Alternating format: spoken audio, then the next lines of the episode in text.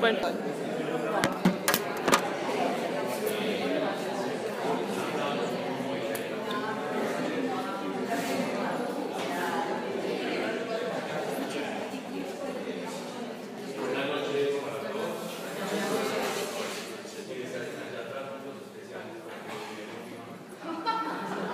Tienen membresía, participación. ¿Cómo están? Bien.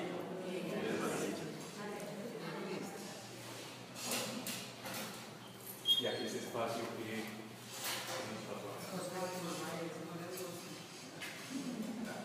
No, pero aquí te sientas acá. Vamos a ver qué se ponga- Pongamos atención a ver si se nos quita acá. Vamos a entregarle este, este espacio a Dios. Vivimos hoy una cantidad de cosas, esta semana, todo, ya eso se quedó. Hoy no nos sirve para nada. Nada de lo que hemos vivido nos sirve para lo que vamos a hablar hoy. Vamos a, como si estuviéramos como unos bebés que vamos a escuchar algo por primera vez. Es la idea, para, para poder aprender. Cuando uno no tiene esa capacidad de, de sorprenderse, difícil es que uno pone en práctica los principios, porque a veces te pueden parecer repetitivos, pero pero yo he visto últimamente la disposición que tienen los niños para, para aprender algo, algo nuevo. Incluso, no, no se me olvida la oración, ya la vamos a hacer. Eh, antes de que me regañen por ahí, los que son más juiciosos que yo. Me sorprende la, la capacidad para que tienen los niños. Una, una historia muy bonita con, con uno de mis sobrinitos que estuvieron en, este fin de semana en, la casa, estuve jugando con ellos, compartiendo y uno de ellos estaba muy grosero. Entonces yo lo reprendí, le regañé, lo ayudé le expliqué el por qué le estaba regañando. Y el otro, el otro sobrinito, viendo, nunca me había visto como bravo. Yo no era que estaba bravo, pero había que marcarle al niño, porque uno así como, venga, está haciendo algo mal. Entonces después se me acerca y me dice, tío Pablo, tío Pablo, ¿le puedo decir una cosa? Y yo, a ver, ¿qué me quieres decir? Y él me dice, es que me explicas por qué estoy sintiendo una cosita que me sube por el corazón y me está latiendo muy rápido y me hace ta, ta, ta, ta, ta, ta, ta". Tenía que explicarle el origen del miedo, porque él nunca había sentido miedo. Y tenía algo porque nunca me había visto bravo, entonces pensaba que yo nunca me enojaba. Y seguro le dio mucho susto y, y me pareció la cosa más tierna del mundo, pero, pero esa es la disposición que, que, que veo en los niños como para, para aprender. Y, uno a veces cuando odia ciertas cosas pierde, pierde esa capacidad, ¿no? Ok, vamos a entregar este momento a Dios, deja todo lo que tienes allí. Padre, yo te doy gracias por este grupo, porque ninguno ha venido aquí por casualidad, porque tú les has traído, porque tú tienes un interés, un propósito en cada uno de ellos. Gracias porque aquí no levantamos bandera de ningún tipo, porque tú no lo has permitido y así te ha gustado caminemos libres, Señor, recibiendo tu espíritu. Padre, gracias por eso. Yo no sé qué carga o qué necesidad me van a traer a este lugar, pero Padre, hoy no nos vamos de la misma forma. Hoy nos llevamos algo de ti, algo de tu reino, un principio de tu reino que podamos poner en práctica y descubrir cuál es la verdadera vida que tenemos en ti para poder alcanzar la promesa. Señor, ayúdanos a practicar los principios y no a recibir y escuchar y escuchar, porque en ese caso es nuestra culpa el que no avancemos en nuestra vida de fe. Mas aplicando los principios, vamos a descubrir que tú eres real y que lo que tú dices cumples. Mas ayúdanos a aplicarlos de la manera correcta. Eso te pedimos hoy, te pedimos por cada necesidad también, aquí, por sus familiares, por quienes estén en estos momentos pasando por situaciones de enfermedad, de dolor, por las familias de, de todos aquellos que iban en este vuelo y en esta tragedia. Señor, ten, ten misericordia y ayuda a estas familias. Padre, que se arrepientan de sus caminos para que te puedan conocer, Señor. Yo te lo pido en el nombre de Dios Jesucristo. Amén. Se ha hablado mucho, se ha hablado mucho sobre, sobre la oración. Tanta cuántas charlas hemos dado acá en tres, cuatro años que llevamos como grupo y hemos hablado mucho sobre, sobre la oración, sobre los tipos de oración, cómo orar, cómo ser un hijo de Dios. Ha sido algo que se ha tocado mucho. Pero hoy, siendo una de las, de las últimas charlas que vamos a tocar este año, que se nos está acabando, tenía en el corazón hablar de la oración, pero la oración como iglesia la oración como iglesia, la oración como ministerio. La oración como ministerio. ¿Qué es la oración como ministerio? O mejor, ¿qué es un ministerio? Un ministerio es un llamado, un ministerio es un propósito, después una misión. Cuando yo hablo de soy ministro, quiere decir que yo soy alguien que tiene una misión, un deber que tiene que cumplir. Un deber es algo que yo tengo que hacer, es una responsabilidad. Para diferenciar la, misión de oración que tiene la iglesia, hay que diferenciarlo también, hay que, hay que hacer la salvedad de cuáles son los tipos de oración a los que nosotros tenemos acceso. Normalmente podríamos, podríamos hablar de, tres, de tres tipos de oración o categorizarlos en, en tres puntos. Uno, es la oración que nosotros hacemos como devocional. Hay muchas personas que que practican o hacen devocionales. ¿Qué es una oración devocional? Es cuando yo tengo una, una práctica continuada, sistemática de oración, bien sea el rosario, bien sea rezar los salmos o una, un fragmento de la Biblia que yo voy leyendo todos los días y lo tengo por la mañana y voy haciendo como una especie, digamos así, como de, de introspección, de análisis, donde yo leo un salmo y escribo ¿Qué me quiso decir este salmo hoy? Y tengo un salmo para cada día del año. Hago una reflexión y de acuerdo a esa reflexión, pues me la paso practicándolo todo el día. Eso es un, eso es un devocional. Es una oración que yo repito y que es sistemática y que tiene, digamos así, como un propósito y un esquema.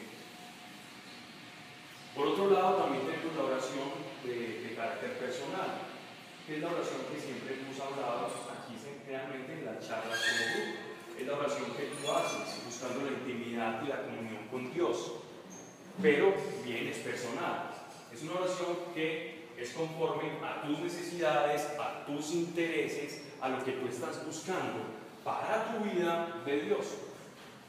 Esa, a, grandes rasgos, esa viene siendo como, la, como, como las oraciones que mayormente nosotros estamos utilizando o que nosotros nos estamos dirigiendo a Dios.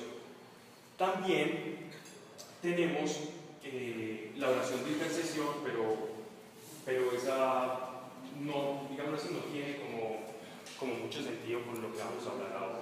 Y por otro lado está la oración como ministerio, la oración como misión y propósito que tiene la iglesia. Esa es diferente generalmente nos olvidamos mucho de eso. Esto lo Pablo.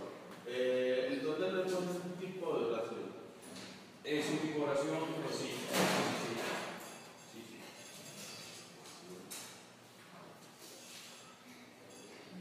Vamos a leer Mateo capítulo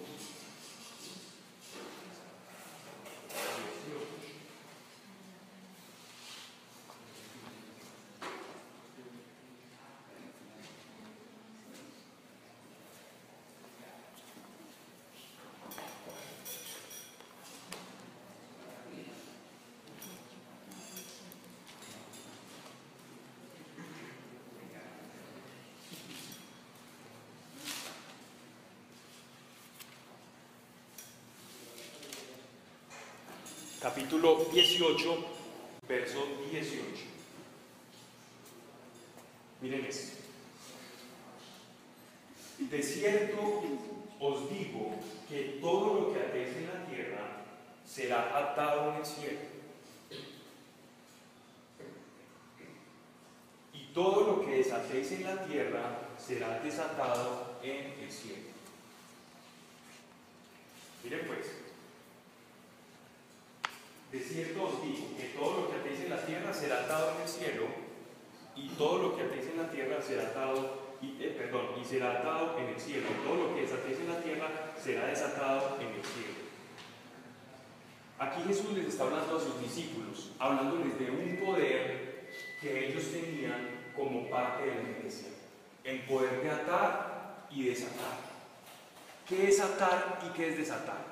Primero, los judíos comprendían en el tiempo de Jesús o utilizaban esa expresión atar y desatar para hablar de autoridad. Yo hago y desato, es decir, yo le permito el ingreso a alguien a un lugar. La capacidad de atar y desatar es abrir puerta o cerrar puerta. Eso es lo que Jesús les está diciendo a sus discípulos. Les está hablando del poder que ellos tienen. Nos está hablando a nosotros. Verso 19. Otra vez os digo que si dos de vosotros se pusieron de acuerdo en la tierra acerca de cualquier cosa que pidieren, les será hecho por mi Padre que está en los cielos. Mire pues, Jesús nos está hablando del poder que nosotros tenemos, atar y desatar, con una condición, el ponernos de acuerdo. Para hablar de esta situación, todo este pasaje se refiere a la voluntad de Dios. A la voluntad de Dios. ¿Por qué la voluntad de Dios es tan importante para, para comprender este pasaje? Si yo no comprendo que el Señor tiene una voluntad, entonces difícilmente voy a interpretar este pasaje. Uno de los grandes errores que se utiliza o que la iglesia ha utilizado en muchas personas para, para la interpretación de este pasaje es que atan y desatan demonios y todo tipo de cosas al azar. Entonces ven una persona que tiene un problema, entonces ato espíritu de alcoholismo, te desato espíritu de eso, y ato y andan atando y desatando cosas. Ven un carro bonito por la calle que quieren, entonces ato este, este carro para que se desate en el cielo, y si van con el esposo al lado, entonces, claro, ya estamos de acuerdo en ello, entonces se va a desatar aquí en la tierra. ¿Ya? Interpretamos estos pasajes de una manera muy laxa. Y eso nos lleva al error y por consiguiente a la frustración. Porque no comprendemos que hay una voluntad de Dios mediante este pasaje. Es decir, hay un principio que hay que comprender. Y si hay voluntad de Dios, es porque hay no voluntad de Dios. Si Dios dice que tiene una voluntad, es ¿Qué es la voluntad? Es que es un querer, es un querer hacer algo. La voluntad de Dios es que Él quiere hacer cosas, es que Él quiere entregar cosas, es que Él quiere operar de diferentes formas. Pero retrocediendo en el Evangelio de Mateo, nuestro Señor, cuando les enseña a orar a sus discípulos, Él les dice una, palabra muy clara. Si ustedes quieren aprender a orar, si ustedes quieren aprender a conocer cuál es la voluntad de Dios, eso era lo que el Señor les estaba pidiendo decir, cuál es la voluntad de Dios, miremos, retrocedamos a la manera en que nuestro Señor les enseña a ellos. Y les dice, Señor, hágase tu voluntad aquí en, en la tierra como es en los cielos, lo cual nos muestra a nosotros que hay una no voluntad de Dios y una voluntad de Dios, y que no siempre la voluntad de Dios se cumple aquí en la tierra no se cumple porque si no, no nos enseñaría a orar diciendo pidiendo, Señor, que se haga tu voluntad. Porque ¿qué voy a pedir una cosa que ya se supone que todo es la voluntad de Dios? Entonces alguna persona podrá decir, podrá replicar, bueno, y entonces luego se cae la hoja de un árbol sin que Dios, sin que sea la voluntad de Dios. Sí, porque Dios es omnisciente, porque Dios lo conoce todo. Pero una cosa es la voluntad de Dios con los objetos como una mesa, como una hoja o cosas inertes, y bien diferente es con personas. Y aquí es donde, donde, donde entra a jugar eh, eh, algo muy delicado que nosotros usamos para un lado o para el otro, y eso se llama libre albedrío. La paradoja del ser humano y las cosas es que el ser humano fue dotado de libertad, de poder escoger hacer la voluntad de Dios o no hacer la voluntad de Dios. Y en esa escogencia, entonces no todo lo que es la voluntad de Dios se hace aquí en la tierra. No todo lo que es la voluntad de Dios se hace aquí en la tierra. Pero, nótese que en este pasaje Ya entendiéndolo bajo el contexto de la voluntad, Dios está diciendo, de cierto os digo que todo lo que atéis en la tierra será atado en el cielo, y todo lo que desatéis en la tierra será desatado en el cielo. Le está, hablando a sus apóstoles. Otra vez os digo, ya se los había repetido. Ya se los había dicho, perdón, otra vez os digo, que si dos de vosotros, dos de vosotros, ya no nos están hablando de la oración personal, no nos están hablando de la oración devocional, de la oración en lenguas o la oración por intercesión. Nos están hablando si dos o más. Cuando hay dos o más en un lugar que son creyentes, ¿de qué estamos hablando? De iglesia. Cuando hay dos o más es que viene el poder, es que nos está llamando, nos está diciendo, esto es un deber como iglesia. La oración como iglesia, nosotros la hemos descuidado. Nosotros nos quedamos en nuestras oraciones personales pidiéndole a Dios por nuestro trabajo, por nuestra manutención, por, nuestros deseos, por nuestros anhelos, pero la oración como iglesia, bien que la hemos descuidado. Y miren el poder que nos está diciendo Dios, cuando dos o más se reúnen en mi nombre entonces uno podrá pensar, ah bueno, entonces yo soy creyente, llamo a un amigo creyente desocupado y me dice, Peranito, vení, te invito a mi casa, vamos a orar para producir cosas sobrenaturales. Porque aquí dice, que está escrito, que si dos o más se reúnen en su nombre, va a pasar. Entonces llamo a Sultanito, llamo a Peranito, lo siento y vamos a orar. Entonces, ahora sí, ¿qué carro quieres tú? Bueno, yo estoy imaginando Volkswagen amarillo, descapotado, que tenga como unas, unos soportes para poner la tabla de surf. Y, tú también estás de acuerdo. Sí, yo también, yo no, pero, pero bueno, pongamos de acuerdo para que podamos producir. Yo también estoy de acuerdo, ya después traemos por el libro y ponemos de acuerdo. Entonces comenzamos a orar. Por lo general no terminamos viendo nada. Y nos frustramos nos frustramos en nuestra oración. ¿Por qué? ¿Por qué nos frustramos? Mire lo que dice el versículo 20. Porque donde están dos o tres congregados en mi nombre, allí estoy yo en medio de ellos. Perdónenme si estoy un poco desorganizado, pero es que se me vienen mil cosas al mismo tiempo. Pero miren lo que estamos hablando. Nos están hablando primero de dos o más. Es decir, una persona más otra, ya, son, ya somos iglesia. Nos están hablando de si están reunidos en mi nombre. Otra condición, en mi nombre,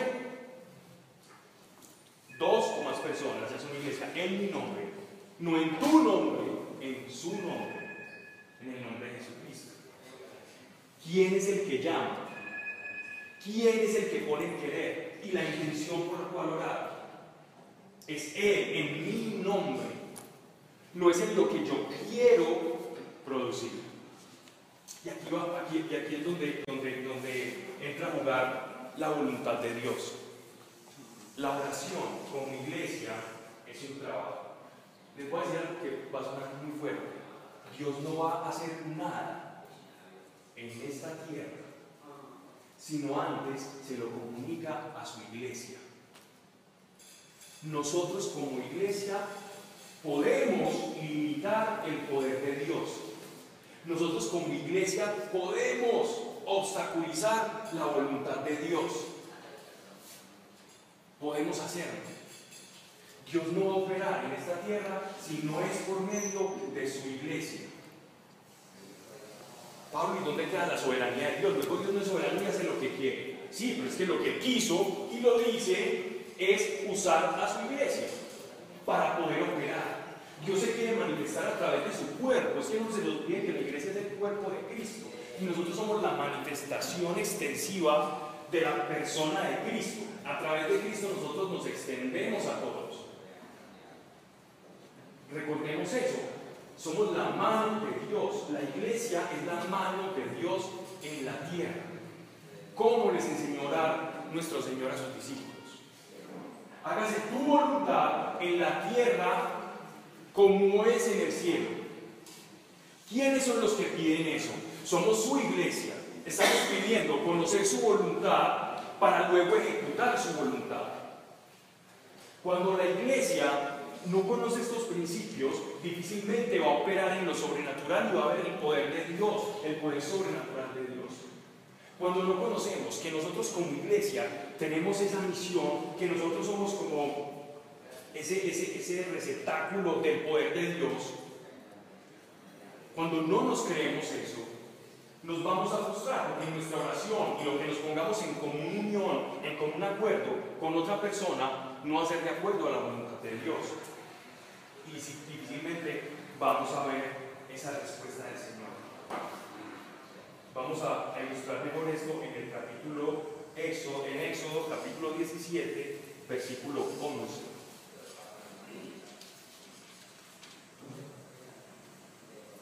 Estamos en el Éxodo, cuando Moisés, Dios lo comisiona para liberar a su, a su pueblo de la esclavitud de los egipcios y entregarles la ley y enseñarles a través de la ley. Él era como una persona que personificaba esa voluntad y ese poder de Dios.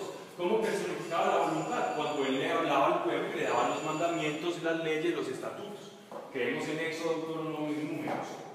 Y la manera en que ejecutaba su poder era con una vara. La vara simboliza el poder, simboliza el, digamos así, el mando, la autoridad. A Moisés le fue dada palabra siendo tartamudo y le fue dado un bastón. Es decir, le fue dada autoridad a Moisés. Estaban en esos momentos peleando una batalla y miren lo que pasa. Ese es como el, el contexto. 17.11. Y sucedía que cuando alzaba Moisés su mano, Israel prevalecía, mas cuando él bajaba su mano, prevalecía Amalek. Ellos estaban luchando contra los amalecitas. Los amalecitas eran una facción de, digamos así, de, tribus árabes que, eran, que hacían pillaje por las naciones Iban, probaban y se escondían en el desierto. Entonces, cuando ellos estuvieron en el desierto, fueron los primeros con los cuales tuvieron una confrontación. Dios le dice a Moisés que se suba a un monte elevado y que cuando alzara las manos, él le, él le iba a dar la gracia para poder someter a los amalecitas. Pero si bajaba las manos, entonces el poder de Dios no iba a fluir y ellos iban a ser vencidos. ¿Ustedes han intentado hacer el ejercicio de cuánto tiempo duran con las manos arriba? Van a sentir mucha decepción de ustedes mismos, sobre todo los que nos creíamos fuertes, ya tenemos Es súper difícil, entonces miren lo que pasó. Y las manos de Moisés se cansaban, por lo que tomaron una piedra y la pusieron debajo de él pragmáticos los Y se sentó sobre ella. Y Aarón y Ur sostenían sus manos, el uno de un lado y el otro de otro. Así hubo en sus manos firmeza hasta que se puso el sol. ¿Cuál era la voluntad de Dios? Que el pueblo de Israel pudiera someter a todos esos bandidos que estaban haciendo pillaje y poder llevarlos al desierto y cruzar a la tierra prometida. No iban a poder cruzar a la tierra prometida con esos bandidos al lado. La voluntad de Dios era que el pueblo de Israel pasara tranquilo y llevarlos a pastar en tierras donde manaba leche y Pero por otro lado tenía un obstáculo. La voluntad de Dios era clara, concisa. Mi poder lo delego en ti, Moisés, y de ti depende cómo vas a usar ese poder. Yo te daba mi poder, alzaba las manos, ganaba, bajaba las manos, no. Llegaron los, los, los compañeros, los hermanos israelitas y le tomaron las manos y sostuvieron la voluntad de Dios. De la misma forma, Dios hace con la iglesia. Lo que pasa es que ya no lo hace a través de una figura, sino que lo hace a través de todos nosotros. Dios nos delega a nosotros su poder. Dios quiere que utilicemos su gloria, que utilicemos su poder, que utilicemos todo aquello que Jesucristo, por su nombre, ganó por nosotros. ¿Qué nos impide que nuestras oraciones sean verdaderamente eficaces? ¿Qué es lo que nos estorba? Y hay algo que es muy necesario y que todos los creyentes necesitamos tener un buen discernimiento sobre ello. Y es la armonía con el Espíritu. La armonía con el Espíritu. Cuando yo no camino en armonía con el Espíritu, mis oraciones van a ser unas oraciones no escuchadas. Mis oraciones van a ser unas oraciones que van a llevar a la frustración, porque yo no estoy en armonía. Entonces no estoy orando conforme a la voluntad de Dios en el cielo, no estoy atando en la tierra, no estoy atando en la tierra la voluntad de Dios, sino que estoy atando en la tierra mi voluntad.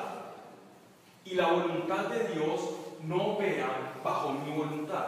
La voluntad de Dios se desata cuando yo conociendo su voluntad la desato aquí en la tierra.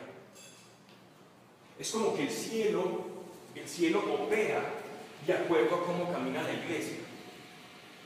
El cielo, el cielo, las cosas en el cielo operan de acuerdo al estado de la iglesia. Es como si nosotros fuésemos un tubo, fuésemos un tubito, y, y el cielo fuese, digamos así, como una represa, ¿no? Una represa llena, borrada de agua. Nosotros como tubito, como, como tubo, como alcantarilla, o como, como lo queramos llamar, dejamos, dejamos llenar de eso que hay allá en el cielo para poderlo transmitir. Nosotros podemos obstaculizar esa fuente, nosotros podemos obstaculizar como tubo que somos esa gracia y ese poder de Dios como iglesia cuando no estamos caminando en armonía. Somos como un tubo sellado. Y Dios quiere, quiere, quiere hacer su voluntad, pero nosotros tenemos un montón de chapas, de tapones, de aquí ponerme, entonces yo creo que eso es lo que Dios quiere, yo pienso esto, y, y empiezo a, a ponerme a mí por encima de la voluntad de Dios. Y cuando hago eso, difícilmente voy a producir una oración eficaz y a ponerme de acuerdo aquí con una persona para producir cosas o con la iglesia. Nos es muy importante saber discernir y caminar en armonía con el Espíritu para poder su poder. Dios nos ha otorgado a nosotros esa capacidad. Dios te ha dado a ti eso. Y miren qué responsabilidad tan grande. No se hacen cosas aquí en la tierra. No se hacen cosas aquí en la tierra. No se hace la voluntad de Dios aquí en la tierra porque su iglesia no conoce cuál es su voluntad. Por eso Dios, ¿qué hace? Dios no nos castiga y nos dice, ah, no, no voy a, no, voy a hacer nada, les voy a castigar, les voy a mandar centellas, rayos, y voy a mandar temblores y tsunamis y huracanes para ver si se dan cuenta de cuál es mi voluntad. Dios se aparta. Lo que hace Dios es apartarse. Porque el canal por el cual Él se quiere manifestar está bloqueado o está generando un bloqueo y no está permitiendo que pase su voluntad, que pase su poder. Por eso la iglesia no el poder de Dios, porque tampoco conocemos que lo tenemos. Y los que sabemos que lo tenemos, lo bloqueamos, porque no conocemos qué es lo que Él quiere, no conocemos su voluntad, no la sintonizamos. Él quiere que lo conozcamos y Él quiere que lo hagamos. En mi nombre, Él va a hacer todo lo que sea la voluntad de Dios, va a ser en su nombre. Con la resurrección, con la muerte y la resurrección de nuestro Señor, dice en la carta de los tesalonicenses y en los filipenses que le fue dado un nuevo nombre. Cuando el Señor fue exaltado a lo sumo, cuando el Señor resucitó, dice que se ganó el derecho a recibir un nombre, un nombre sobre todo nombre, y que toda rodilla se va a doblar y lo va a reconocer que es un nombre sobre. Muchas veces nuestra oración como iglesia no produce efectos porque yo no conozco el poder, lo sagrado que es el nombre de Dios. Señor, enséñanos a orar. Padre nuestro que estás en los cielos, santificado sea tu nombre. Santificado. ¿Qué quiere decir? Y miren que lo dice antes y les enseña antes de la voluntad y de pedir por nuestras cosas el que su nombre sea santificado.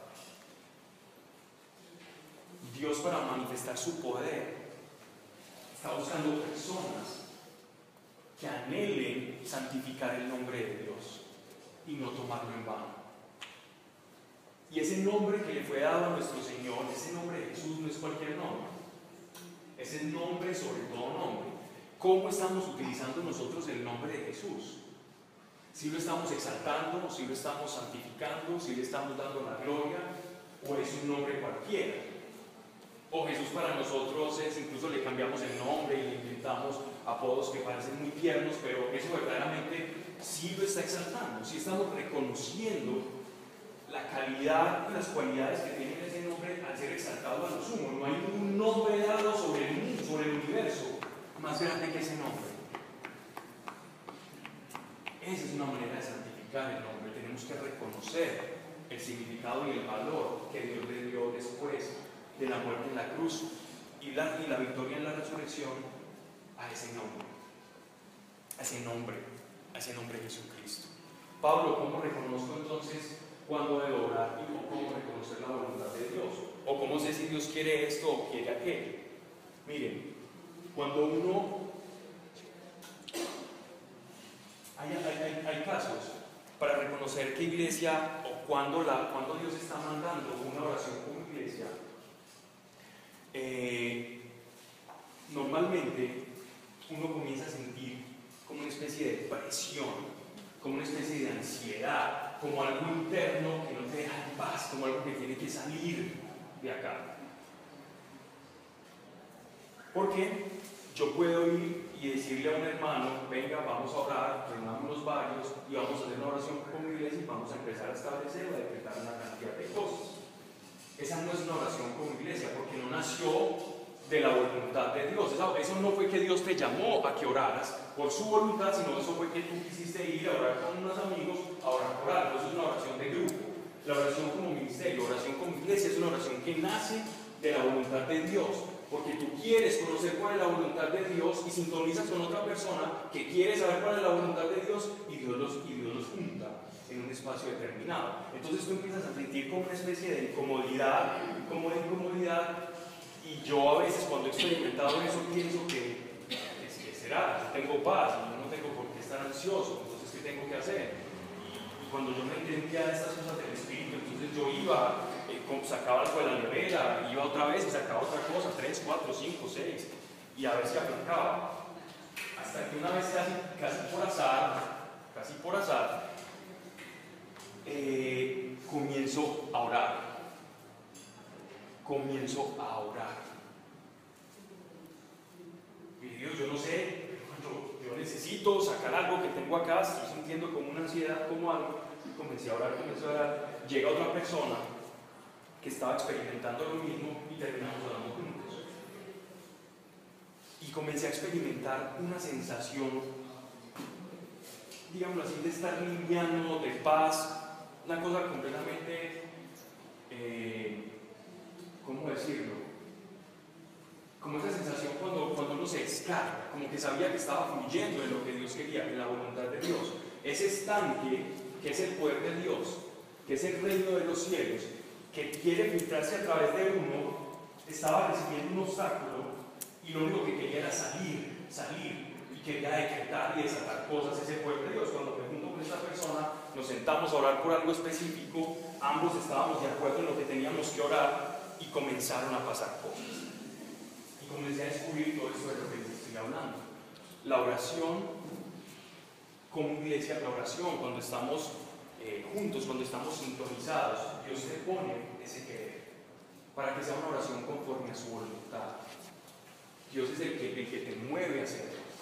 Tú eres el que sientes esa necesidad. Vamos nuevamente a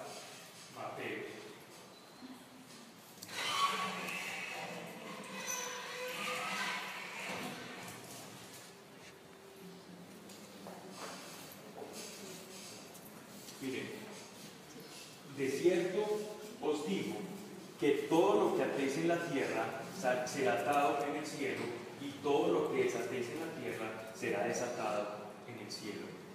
Cuando Él dice todo, es todo.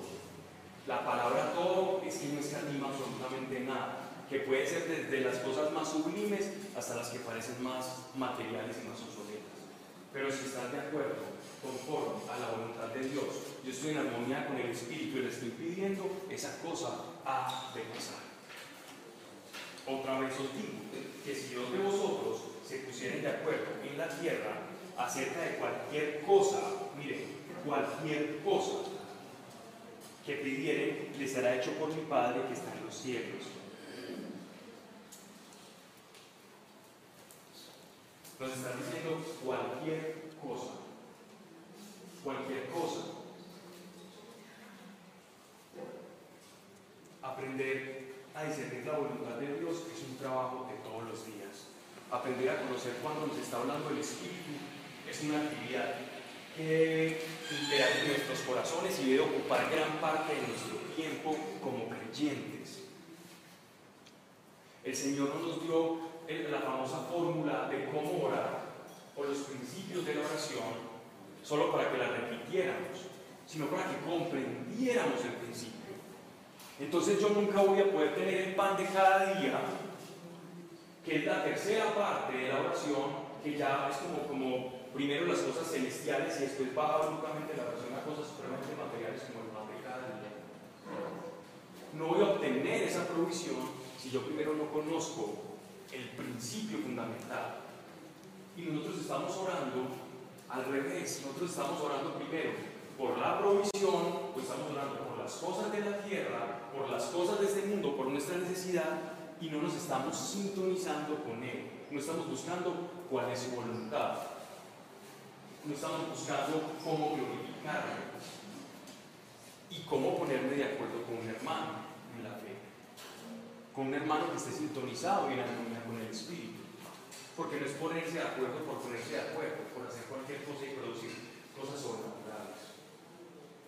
Ese de acuerdo es un de acuerdo en el Espíritu, no en la razón sino en el Espíritu. Y esa oración es muy provechosa, esa oración es la oración del poder. Cuando sabemos esto, entonces ya cómo debemos caminar. Señor, me siento responsable, porque si no he visto cosas que no han pasado en mi vida, si no he visto tu poder, si no he visto esto pasar en mi vida, si he tenido expectativas y estas cosas no han pasado, ¿es por tu culpa? No, porque Él ya nos dejó y Él ya lo dejó establecido, Él nos dio su poder. Él ya nos, ya nos advirtió, ya nos habló, ya nos exhortó. Yo quiero que ustedes sean grandemente bendecidos. Yo quiero que ustedes tengan vida y vida en abundancia. Y yo no soy mentiroso. Él es hombre para sus palabras se cumplen. Pero también te estás diciendo, te está diciendo que tú eres responsable de la administración de su poder. Tú eres responsable de la administración del poder de Dios. Entonces, debemos revisar que parte de nosotros nos está queriendo sintonizar con la voluntad de Dios, no la quiere conocer porque la carne es enemiga de la voluntad de Dios. La carne no quiere saber nada de Dios. La carne quiere hacer lo que quiere. La carne quiere hacer a sus anchas, quiere hacer conforme a su capricho. Y el espíritu quiere hacer otras cosas. Entonces cuando la carne y el espíritu no se ponen de acuerdo, estamos caminando sin armonía. Y nuestras oraciones van a ser oraciones fracasadas, oraciones fallidas, una iglesia caminando frustrada. ¿Cómo vamos a glorificar el nombre de Dios si estamos caminando en frustración porque creemos que Dios no nos escucha? Pero ¿cómo nos va a responder las oraciones si las estamos haciendo de manera caprichosa? Sin buscar esa conexión y esa voluntad. ¿Y saben qué nos dice después? Cuando tú entiendas ese primer principio espiritual y te ajustes a mi voluntad y mueras a tu yo quiero, a tu yo pienso, a tu yo esto, a tu yo lo otro, a tu yo creo que es que así deben de ser las cosas, entonces, eso, que es la segunda oración, las cosas materiales, ya nos dijo y nos la dejó muy clara. Y lo demás yo se los voy a añadir sin problema. Preocúpense por el reino de Dios. Y es que el reino de Dios, el reino de Dios y su justicia es la voluntad. Buscar ese reino de Dios y su justicia y las demás cosas les serán añadidas. ¿Qué es el reino de Dios y su justicia? El reino de Dios y su justicia es aquel que busca establecer, pararse firme y establecer el reino de Dios. Yo estoy con Dios como yo soy ciudadano del reino. Quizás no existe la nueva Jerusalén todavía acá en la tierra. Y la tierra prometida que vamos a, que vamos a tener y la resurrección de los muertos. Pero si tú ya eres ciudadano del reino, tú puedes llevar las condiciones del reino al cual perteneces a donde estés, a donde estés viviendo, a tu casa, a tu familia, a tu trabajo. Pero lo tienes que saber y te tienes que apoderar de esa verdad. Si tú eres ciudadano del reino y lo llevas a él, entonces estás estableciendo el reino de Dios. A veces cuando escuchamos o leemos la palabra, cuando venga el reino, o Señor, venga tu reino, Señor, venga tu reino, Señor, venga tu reino, lloramos porque venga tu reino. El reino de Dios no va a venir si los ciudadanos del reino, que somos cada uno de nosotros, no lo establecemos. El reino de Dios no va a venir porque Él va a llegar y va a transformar todas las cosas, cuando ya eligió un medio para hacerlo. Y es que te eligió a ti para ser reino. Tú eres como ciudadano del reino el responsable de poder administrar las cosas del reino de Dios. Qué responsabilidad tan grande la que tenemos en nuestras manos como iglesia. De ti depende cuánto poder de Dios pasa a través de ti para transformar tu situación, la situación de los demás, la situación de la que nos quejamos todo el tiempo. Depende de nosotros, qué tanto lo dejamos trabajar a Él, operar su voluntad en nosotros. Somos responsables nosotros, los ciudadanos, no Dios. Ah, no, es que esa no es la voluntad de Dios. Si eso no pasó, entonces esa no es la voluntad de Dios. Muchas veces pensamos así. Ah, es que no, no, entonces, como va a hablar, pues no. Saben que cuando nosotros pecamos, no es la voluntad de Dios. Estoy pecando tan bueno, estoy robando tan bueno, no me han pillado. Estoy allá, ya tengo cinco supermercados, casi en quiebra, me tan naranja. Y, y no ha pasado nada, esa es la voluntad de Dios. Cuando me pillen, pues será la voluntad de Dios. Cuando me metan a la cárcel, será la voluntad de Dios. Y si me matan en la cárcel, será la voluntad de Dios. Es la voluntad de Dios que yo peque. Dios quiere que yo peque, peque, peque, peque para que aprenda y aprenda y aprenda y entonces ya diga, ah, ahora sí que aprendiste, esa fue mi voluntad para que aprendieras. La voluntad de Dios es que no pequemos. Ella nos lo dijo. La voluntad de Dios ya la conocemos. ¿Cuál es la voluntad de Dios? La voluntad de Dios es que yo sea prosperado. La voluntad de Dios es que yo me parezca a su hijo, que yo imite a su hijo. Y si no puedo imitar a su hijo, pues buscar lo más cercano que se le parezca. Pero, pero lo, lo, que está, lo que está esperando nuestro Señor es que conozcamos cuál es su voluntad y que no hagamos la nuestra, ni le digamos a Dios lo que Él tiene que hacer. A veces oramos conforme a nuestro capricho y nuestro capricho puede ser bueno. Por eso es tan importante la armonía del Espíritu. Dios está buscando creyentes que hagan su voluntad. Dios está despertando a la iglesia para que haga su voluntad poder pasar todo el poder. Si ustedes ven en Hechos de los Apóstoles y en el Nuevo Testamento, no vas a ver en ninguna carta, en ningún pasaje, ni en el libro de las revelaciones, tú vas a ver un ángel que llega, baja a la tierra y empieza a sanar personas o, empiece a predicarles a las personas. Ay, que me apareció un ángel y me empezó a predicar y me dijo, conviértete, entonces yo me convertí. Muy delicado.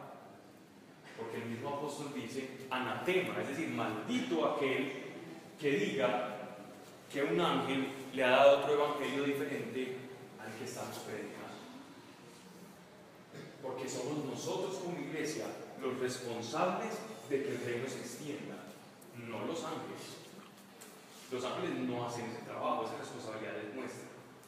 Esa manifestación del poder de Dios se hace desde el cielo y desde el cielo lo que hacemos acá, la autoridad que, Dios nos da como iglesia, desata la voluntad de Dios en el cielo. Lo que nosotros atemos acá, en el cielo, ya comienza a disponerse todo el plan, todo el plan de Dios. Dios ya verá cómo lo hace, si con ángeles, y con su poder, con su Espíritu Santo. Ya Dios sabrá cómo utilizar las herramientas del reino. Pero todo opera a través de nosotros. No opera de otra manera. Si no vemos a Dios mover, si no vemos grandes manifestaciones de Dios en nuestra ciudad, en nuestro entorno familiar, si, no, si Dios parece que no responde a ese anhelo profundo de nuestro corazón, es porque no nos de esa autoridad que tenemos como iglesia para atar y para ponernos de acuerdo. Dios no se mueve si la iglesia no se mueve. Primero se mueve la iglesia, primero se pone uno de acuerdo en la tierra, porque en el cielo ya están de acuerdo desde hace 2016 años. En esa cruz ya se pusieron de acuerdo hace mucho, el cielo y la tierra. El cielo está siempre listo. ¿Cómo digo esto? Nuestro Señor en el Semaní. El Espíritu siempre está listo. El Espíritu no duerme, el Espíritu no desfallece. El Espíritu siempre está despierto. Siempre está vital. El Espíritu no se cansa, el Espíritu no se fatiga. El Espíritu siempre quiere hacer la voluntad de Dios. Pero ¿qué pasa? La carne es débil. Y a la carne no le gusta la voluntad de Dios por aquel pequeño problema del libre albedrío. Nuestra libertad siempre nos va a llevar a escoger entre hacer nuestra voluntad o hacer la voluntad de Dios. Todo el tiempo. Pablo, ¿y cuándo será que uno llega a un nivel espiritual en el que uno se desprende de su voluntad? Todo el tiempo. Hay que renunciar a nuestra voluntad y aceptar la voluntad de Dios. Pero ¿cómo así? Entonces Dios quiere autómatas, no. Porque tú te vas a dar cuenta que tu naturaleza caída, tu naturaleza pecaminosa, es lo que Dios quiere destruir. La que no quiere hacer la voluntad, la que escoge siempre lo malo, la que perdimos en Adán, esa es la que Dios quiere destruir. Quien no odia su vida, quien no odia su vida, no merece ser mi discípulo. Quien ama su vida más que a mí, que no me siga. Quien ama su vida más que a mí, que no me siga. ¿Cuántos amamos mucho nuestra vida? Lo que tengo, los títulos, lo que creo que las personas piensan de mí, la imagen que creo proyectar, mis sueños, mis anhelos, mi statu quo, mi comodidad. Yo, me siento tan bien conmigo mismo, gracias a Dios porque yo me siento tan bien conmigo mismo. Me siento tan, tan bien, gracias por cómo me hiciste, me siento, me siento el mejor, me siento súper bien, gracias a Dios. Esa persona no es diferente a aquel joven que se le acerca al Señor y le dice, Señor, yo cumplo todos los mandamientos, tú bien sabes, y seguramente los cumplía. Y nuestro Señor le dice, ok, tú cumples todos los mandamientos, ven y sigue. Este joven dice el Evangelio que da media vuelta y se va. ¿Por qué se va? Porque amaba más su vida que al Señor. Amaba más el pan de cada día que glorificar el nombre del Señor y hacer su voluntad. Amaba más la segunda parte del Padre Nuestro que la más importante, que es la primera. Si yo amo más el 2 y me queda el 1, entonces no soy digno de Él, porque es el 1. Y para ser digno de Él, tengo que anhelar el 1, tengo que anhelar a Dios, tengo que anhelar conocer cuál es su voluntad. ¿Y saben qué es lo mejor? Cuando conozco su voluntad, me agrada. Cuando yo conozco la voluntad de Dios para mi vida, me agrada y me sorprende. Ay Señor, verdaderamente yo no sabía que lo que yo pensaba y que lo que yo quería era tan pequeño respecto a lo que tú querías para mí. Yo no me imaginaba, Señor, perdón, yo me imaginaba que lo que yo te estaba pidiendo era lo máximo.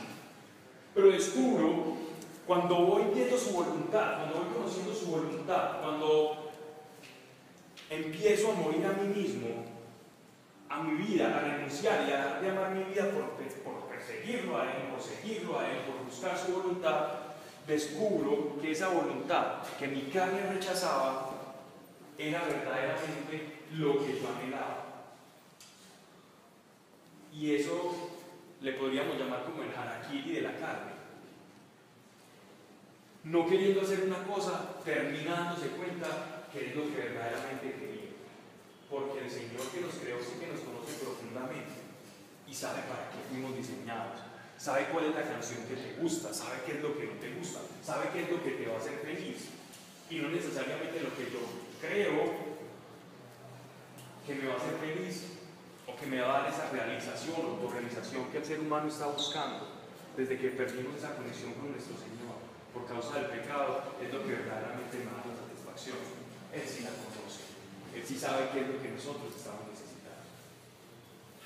Y eso es el anhelar conocer su voluntad. ¿Quién no quiere vivir mejor? ¿Quién no quiere conocer esa voluntad buena, agradable y perfecta? Eso lo repetimos teóricamente. Uno teóricamente dice, Señor, es que yo sé que tu voluntad es buena, agradable y perfecta, aleluya, amén, canto, me rezo un rosario, alguna cantidad de cosas. Pero en mi vida yo estoy experimentando nada agradable, nada bueno y sí que menos perfecto. ¿Cómo estoy orando? ¿Cómo estamos orando como iglesia? Va a determinar lo que Dios esté haciendo en nuestro entorno. Busquemos, busquemos su voluntad. Busquemos su voluntad como iglesia. Cuando nos reunamos en oración, que seamos movidos para desatar esa voluntad de Dios, que, que seamos movidos para manifestarlo a Él. Y nos vamos sintonizando. Nos vamos a equivocar, sí. Vamos a hacer oraciones que no nos va a responder. Sí. Cuando no, no responde una oración, pues aprendemos y nos damos cuenta, ah, si no me respondiste es porque lloré, no conforme a tu voluntad. Entonces voy a descubrir cuál es tu voluntad y en esa medida te va afilando, te va afinando, te va, haciendo que seas un instrumento afinadito a él y que cuando él toque una canción, tú estés tocando la misma. Como están tocando la misma, entonces el tubo que eres tú y él es el agua, entonces va a poder filtrar todo el agua que él quiera manifestar. Y entonces vas a ver y cosas van a pasar a través de ti y la gente va a reconocer que Dios está contigo y va a decir, wow, yo quiero ese Dios que tú tienes. Y así el nombre de Dios va a ser glorificado. Y la primera parte del Padre nuestro, las personas van a comenzar a experimentarla y van a glorificar al Señor. Yo quiero ese Dios. Y así el nombre de Jesús va a ser glorificado. Yo quiero conocer ese Jesús con el que tú caminas. ¿Por qué? Porque estás caminando con la iglesia y el reino de Dios se está manifestando a través de ti. Estamos llamados a eso. Y tú eres parte, completamente, tú eres parte de eso. Vamos a ver si encuentro este pasaje del Evangelio de Juan.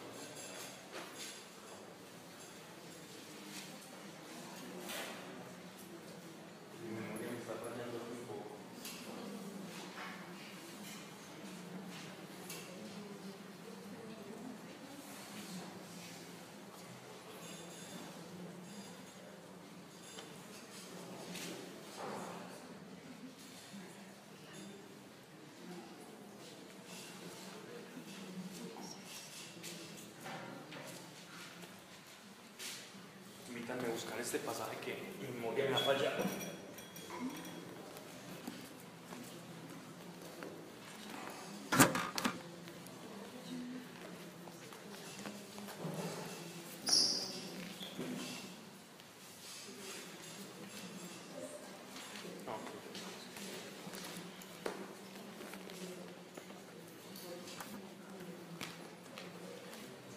Juan capítulo 17, versículo 6.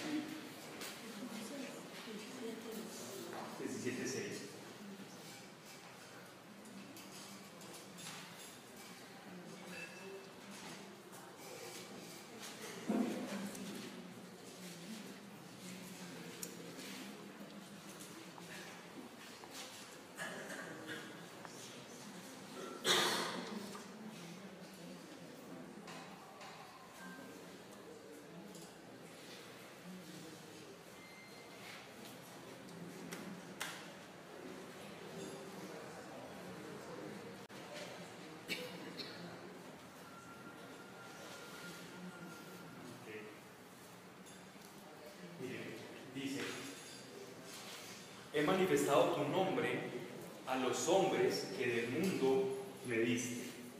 Tuyos eran y me los diste. Y han guardado tu palabra. Ahora han conocido que todas las cosas me has dado y que proceden de ti.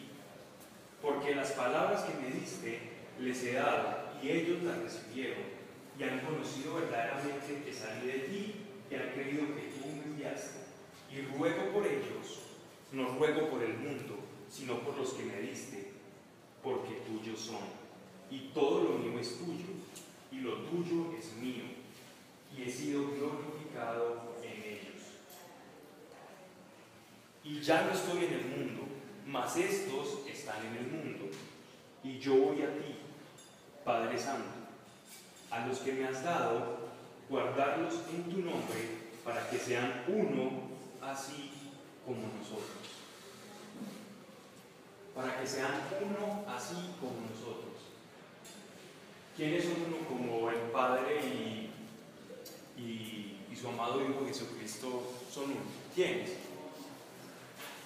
¿Quiénes son uno?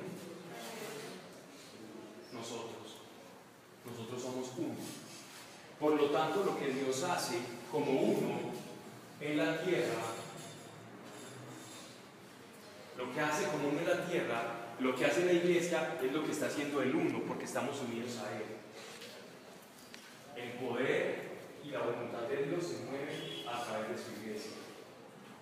Pero si la iglesia está dividida, si nosotros como hermanos estamos divididos y no estamos de acuerdo y dejamos de ser uno,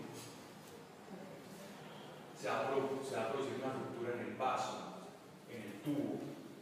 La fuente siempre va a estar llena, la fuente siempre va a superar nuestras expectativas. El poder de Dios siempre va a estar por encima y los milagros de nuestra, digamos así, de, de lo que podamos nosotros recibir. Y siempre va a estar presente. Pero nosotros con nuestro libre albedrío sí podemos desconectarnos o conectarnos. O creer una cosa incorrecta. Eso lo podemos hacer porque tenemos la libertad para hacerlo. Para desconectarnos y conectarnos.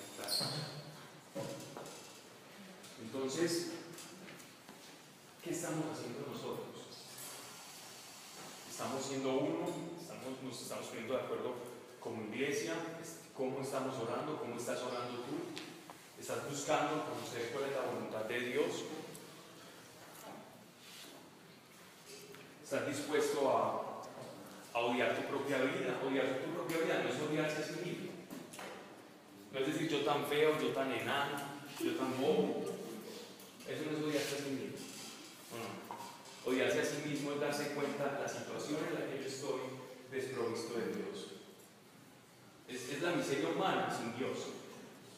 Eso es odiar su vida. Cuando yo me doy cuenta que sin Dios no soy nada y no puedo nada y no voy a alcanzar nada espiritual si no es por Él, que es el Espíritu. Eso es odiar mi vida. Pero cuando yo estoy muy autosatisfecho con mi propia vida, entonces difícilmente lo voy a anhelar a Él, porque creo, me basto a mí mismo, estoy autoorganizado, entonces no necesito otra cosa. Por lo tanto, pues no voy a ser digno de Él. Y Dios dice, ok, tú estás tan feliz, pues permanece feliz. Y no actúa.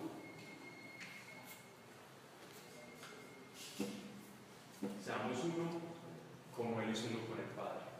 Si somos uno con Él, si estamos en armonía de espíritu, si estamos caminando a la paz, si estamos de la mano, si estamos tocando la misma sinfonía, el poder de Dios se va a manifestar. Todas las grandes manifestaciones de Dios en la historia han empezado en una casita con una persona que sintió esa voluntad de Dios, ese llamado a orar por algo, que era lo que Dios quería hacer. Y aquí se produce una paradoja bien interesante. Dios nos pide que oremos por algo que Él quiere hacer. Eso es bien extraño, porque sabe que nos ha delegado esa autoridad de atar y desatar su poder. Entonces, Él, como, como Dios te pide a ti, incluso, eso, eso suena muy fuerte, pero eso está en un salmo, y el Señor nos dice, pedidme del quehacer de mis manos. pedidme del quehacer de mis manos.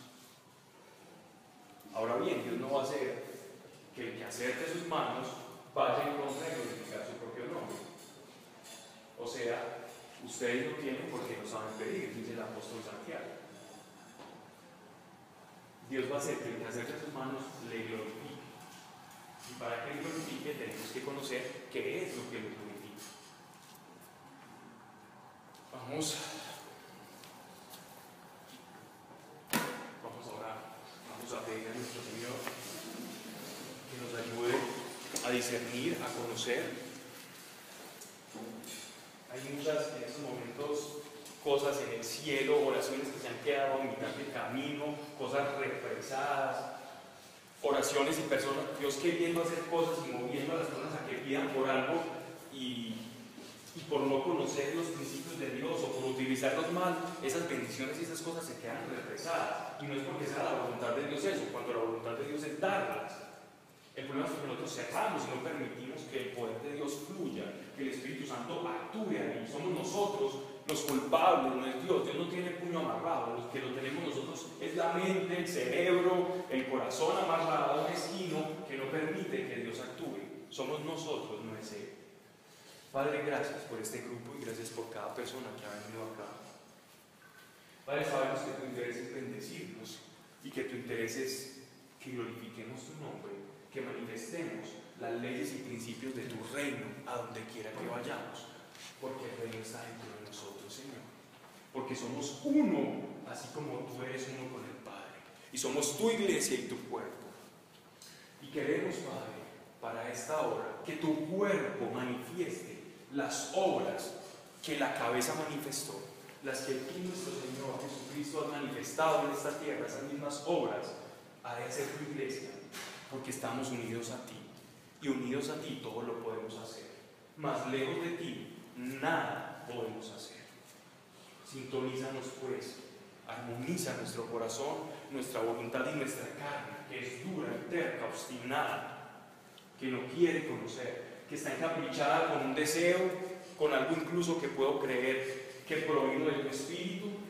Todas esas mentiras que nosotros nos hayamos dicho, aún con buenas intenciones, hoy en el nombre de Cristo Jesús, se cortan, se cortan falsas expectativas, sueños vanos en cada uno de los que estén aquí presentes, deseos que parecen muy buenos o sean bien intencionados, pero si no provienen de tu reino, no nos interesa absolutamente nada. Que alguien me dijo, que alguien oró, que alguien que lo escuché por allá en una prédica, yo dije, esto es para mí. Señor, si no proviene de tu reino, todo aquello que se ha cortado de nuestro corazón, para que nuestro querer sea conforme al de Moisés, Señor, cuando tú le diste una orden y él levantaba las manos, así nosotros también podamos levantar las manos y manifestar tu poder, el que tú nos has delegado, y ver tu manifestación. Que así sea, Padre, en el nombre de Cristo Jesús. Amén. Vamos a hacer otra cosa. Los que pasaron la información, ok, nos van a dar información y ella ya nos dirá todo. Bueno, más que una información, es una invitación muy especial.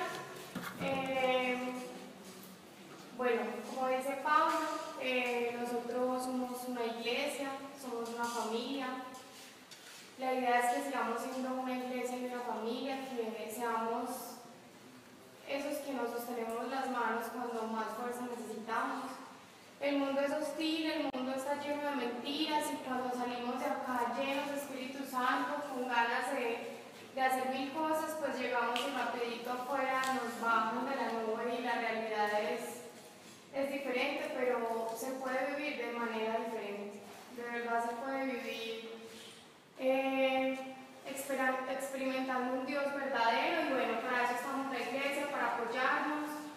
Hay personas como Pablo que han recorrido caminos muy largos, de, más de 10 años.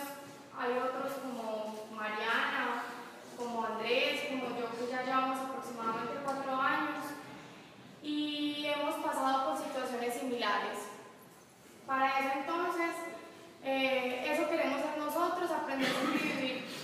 Quiere que ustedes sean nuestra familia, que se apoyen en nosotros, que seamos una iglesia y que vamos a reclamar todo eso que Jesús se ganó en la cruz.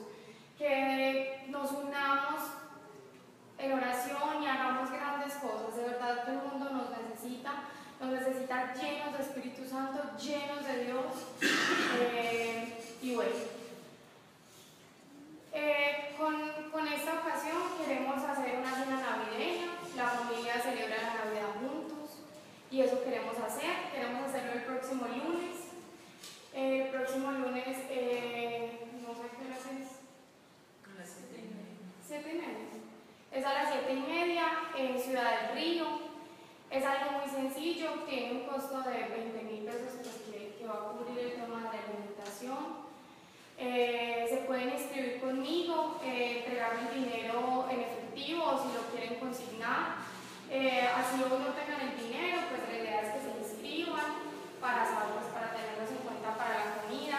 La idea es que compartamos un espacio juntos, que demos inicio a la Navidad, que se sientan parte de nosotros. Esto no simplemente es un grupo donde nos sentamos en una silla a escuchar, esto es una familia, Dios los trajo acá con un propósito, les aseguro que no es gratis que ustedes estén viniendo acá en otro lugar. Y eso queremos, como familia, celebrar la Navidad.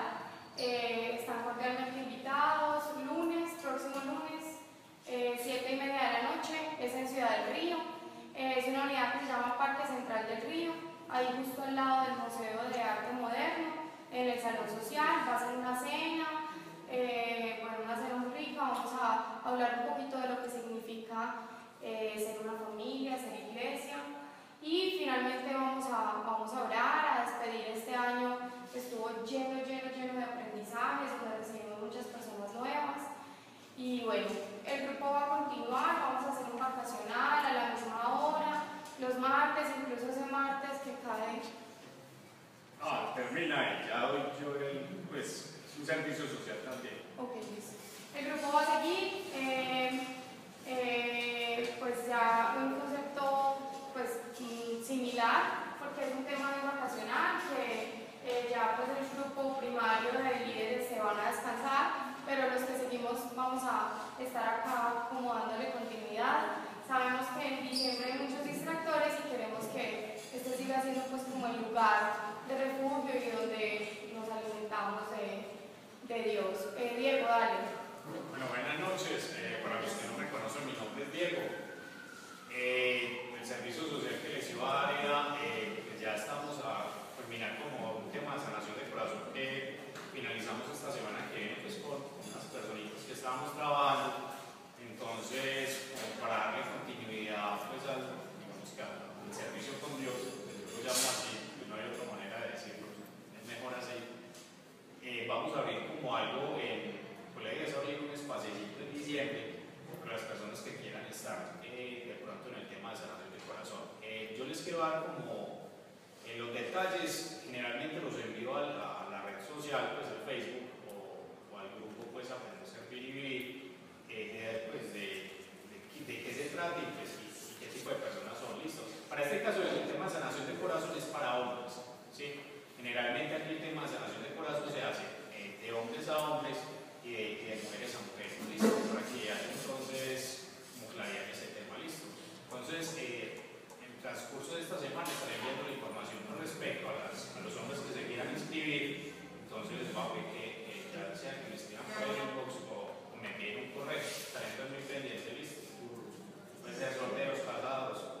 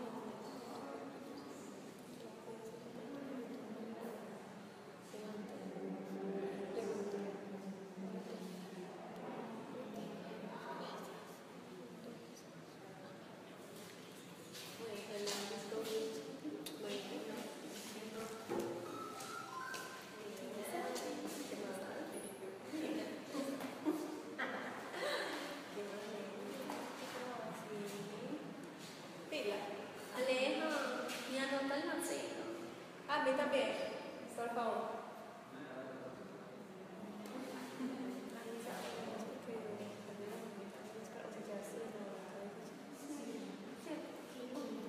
Never laugh again.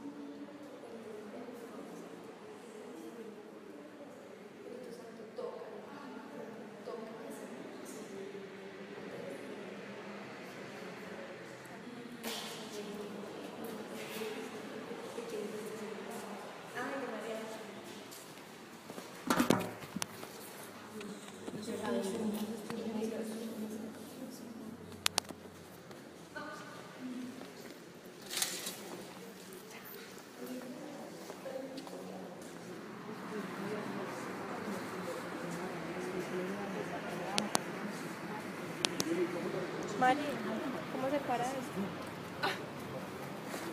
Es que tienen la cosa del dedo, gracias. Mira todo lo que ha grabado.